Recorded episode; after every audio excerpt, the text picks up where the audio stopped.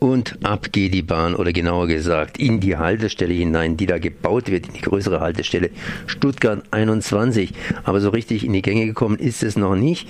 Jedoch äh, die Kosten, die Kosten steigen und ich frage mich natürlich, wer soll das Ganze bezahlen? Und zwar frage ich das hier Matthias von Hermann. Servus von den Parkschützern. Ja, schönen guten Morgen. Ähm, ihr habt am letzten, das heißt an diesem Montag Aktion gemacht mhm. und einfach mal wieder auf die Kosten Kosten hingewiesen, die so nach und nach in die Höhe klettern. Äh, wie sieht denn jetzt der momentane Kostenpegel aus? Ja, der Kostenpegel pendelt sich so langsam auf das ein, was äh, das Projekt Stuttgart 21 real auch kosten wird. Ähm, gestartet ist das Projekt ja mal mit ähm, fantastischen 2,8 Milliarden Euro. Das war eine unglaubliche Kostenillusion. Diese Kostenillusion hat dann dazu geführt, dass ähm, äh, Parlamente und Entscheidungsträger sich für dieses Projekt ausgesprochen haben. Inzwischen ist diese Kostenillusion natürlich längst geplatzt. Aktuell stehen wir bei 6,8 Milliarden Euro Gesamtkosten, zugegebene Gesamtkosten, muss ich da sagen. Wir wissen aus bahninternen Dokumenten, äh, dass die Bahn selber äh, bereits mit 11 Milliarden rechnet. Ähm, das sind also ganz erhebliche Summen, die hier ähm, ausgegeben werden sollen, um den Stuttgarter Bahnhof zu verschlechtern, zu verkleinern, die Schienenkapazität zu verringern. Ähm, wir wissen inzwischen sogar vom Bundesverkehrsministerium, dass sowohl Stuttgart als auch Ulm nicht mehr als Taktknoten gewertet werden. Das heißt, dass hier in Stuttgart und auch in Ulm äh, Anschlüsse äh, von einem Zug auf den anderen nicht mehr ideal aufeinander abgestimmt werden sollen. Das heißt, Stuttgart wird abgehängt durch Stuttgart 21. Ups, und das eventuell für 11 Milliarden. Ja, das genau. heißt, augenblicklich sind wir so etwa bei 7 Milliarden. Mhm. Das ist eine 7 mit einer ganzen Menge Nullen hinter dran. Äh, das Pech ist ja immer, wenn man so große Summen hat, dass man es kaum überblicken kann. Das heißt, das kann man nicht so richtig einschätzen. Äh, wie viel kommt denn da auf den Steuerzahler zu und wer soll das unter Umständen bezahlen oder wie haben die das jetzt gedacht? Ja, im Grunde äh, wird der Steuerzahler alles davon zahlen müssen, denn wo soll das Geld denn sonst herkommen? Ähm, die Bahn will da auch noch ein bisschen was zugeben. Die Bahn macht aber insgesamt bei Stuttgart 21 einen Gewinn äh, für sich selber, weil sie Regionalisierungsmittel, also Mittel, die der Bund den Ländern zur Verfügung stellt, um Regionalverkehr zu bestellen, dieser diese Mittel für den Regionalverkehr in Baden-Württemberg gehen komplett nach Stuttgart 21. Ähm, da hat die Bahn einfach ähm, gut verhandelt und das Land äh, wollte Stuttgart 21 um alles in der Welt haben ähm, und hat dann halt solche Zugeständnisse gemacht. Letztendlich wird aber alles der Steuerzahler zahlen.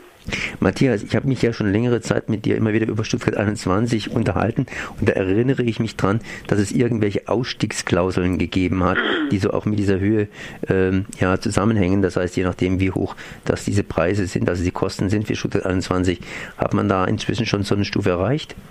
also eine echte Ausstiegsklausel gab es bis Ende 2009.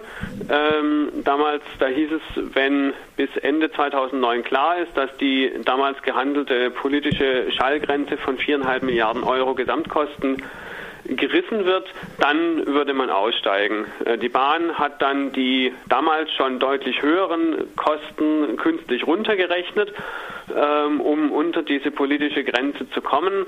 Damit war damals der Ausstieg sozusagen äh, Geschichte oder nicht mehr möglich oder nicht möglich, weil man ja weniger, weil das ganze Projekt ja angeblich weniger kosten solle. Inzwischen sind diese runtergerechneten Kosten in der Gesamtkostenrechnung wieder drin, plus zusätzliche Risiken, plus zusätzliche Probleme. Deswegen liegen wir inzwischen bei 6,8 Milliarden äh, zugegebene Gesamtkosten und das wird auch noch weiter steigen. Was wir jetzt am vergangenen Montag gemacht haben, wir haben Ministerpräsident Kretschmann gefragt, wer zahlt eigentlich oder was, was ist eigentlich der Stand dieser Verhandlungen um die Mehrkosten. Man muss dazu wissen, es gibt in dem Finanzierungsvertrag einen Passus, der nennt sich Sprechklausel und innerhalb in diese Sprechklausel besagt, sollte es zu Mehrkosten überhalb der viereinhalb Milliarden Euro kommen, dann verhandeln Land und Bahn über die Aufteilung dieser Mehrkosten. Wir wissen jetzt seit ähm, drei Jahren bereits, ähm, genau seit dem 12. Dezember 2012, 12.12.12 .12 kann man sich gut merken, dass Stuttgart 21 zugegebenermaßen mindestens 6,8 Milliarden Euro kostet, also 2,3 Milliarden über dieser ähm, lang gehegten Schallgrenze oder politischen Schallgrenze. Ähm, dann stellt sich eben die Frage, wer zahlt diese 2,3 Milliarden Mehrkosten? Die Bahn hat dann gleich gesagt, oh, wir zahlen 1,1 Milliarden auf jeden Fall, das ist unser eigenes Verschulden. Klar, da sind die, ist die eine Milliarde drin, die sie 2009 runtergerechnet hatten, die haben sie jetzt wieder draufgeschlagen, zahlen selber, ganz toll. Aber dann bleiben immer noch ähm, 1,2 Milliarden Euro Mehrkosten. Die will die Bahn vom Land per Gerichtsklage einklagen. Und das ist das, worum es momentan geht. Und wir haben inzwischen äh, über, äh, aus, aus äh, Unterlagen ähm, erfahren, dass Bahn und Land seit zweieinhalb Jahren über diese Sprechklausel und die Auslegung dieser Sprechklausel verhandeln. Die Öffentlichkeit wusste davon in den letzten zweieinhalb Jahren nichts, dass hier schon Verhandlungen laufen. Und deswegen haben wir äh, mit, von Ministerpräsident Kretschmann gefordert, äh, dass er endlich mal äußert, über was er da eigentlich verhandelt und wie Stand, der Stand der Handlungen sind. Ähm, zumal wesentliche Unterlagen, die wir auch aus dem Kanzleramt rausklagen mussten, geschwärzt sind. Also man weiß nicht, um was da wirklich ging.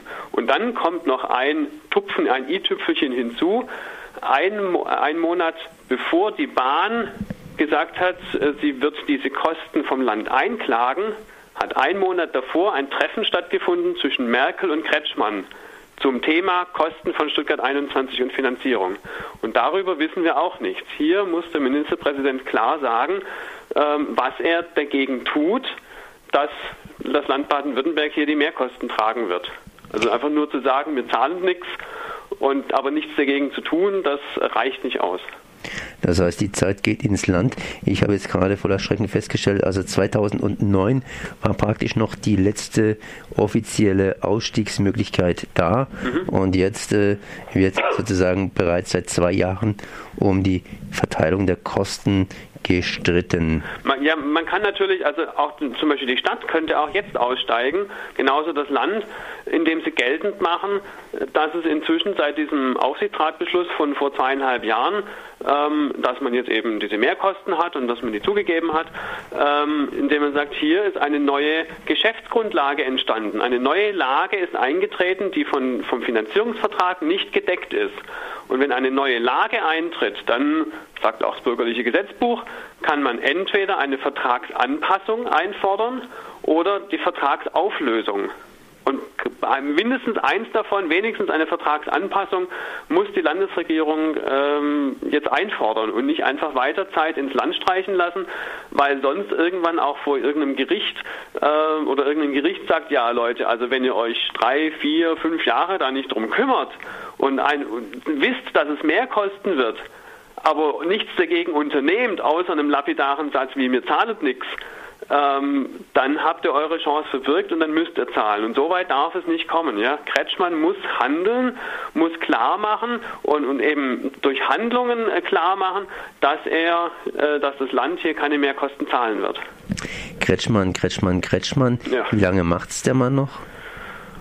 Ich meine, ich habe da schon gehört, dass er mal zurücktreten möchte, beziehungsweise den Weg frei macht. Also wenn er die nächste Landtagswahl am 13. März äh, nicht äh, gewinnt und nicht wieder MP sein darf, dann hat er keinen Bock mehr, hat er gesagt. Mhm.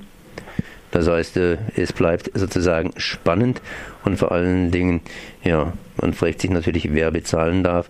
Und das ist natürlich vollkommen recht. Am Ende bezahlt der Staatsbürger die ganze Zeche.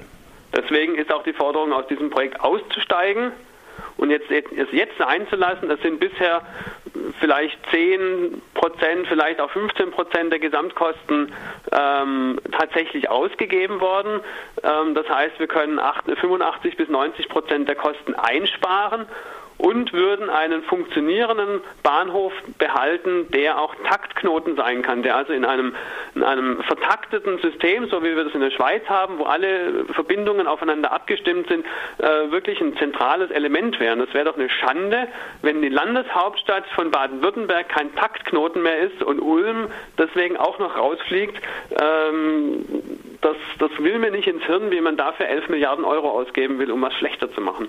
So Matthias von Hermann von den Parkschützern zu den steigenden Kosten und vor allen Dingen die Verteilung dieser Kosten von Stuttgart 21. Ich danke mal für dieses Gespräch. Ja, danke schön. Tschüss.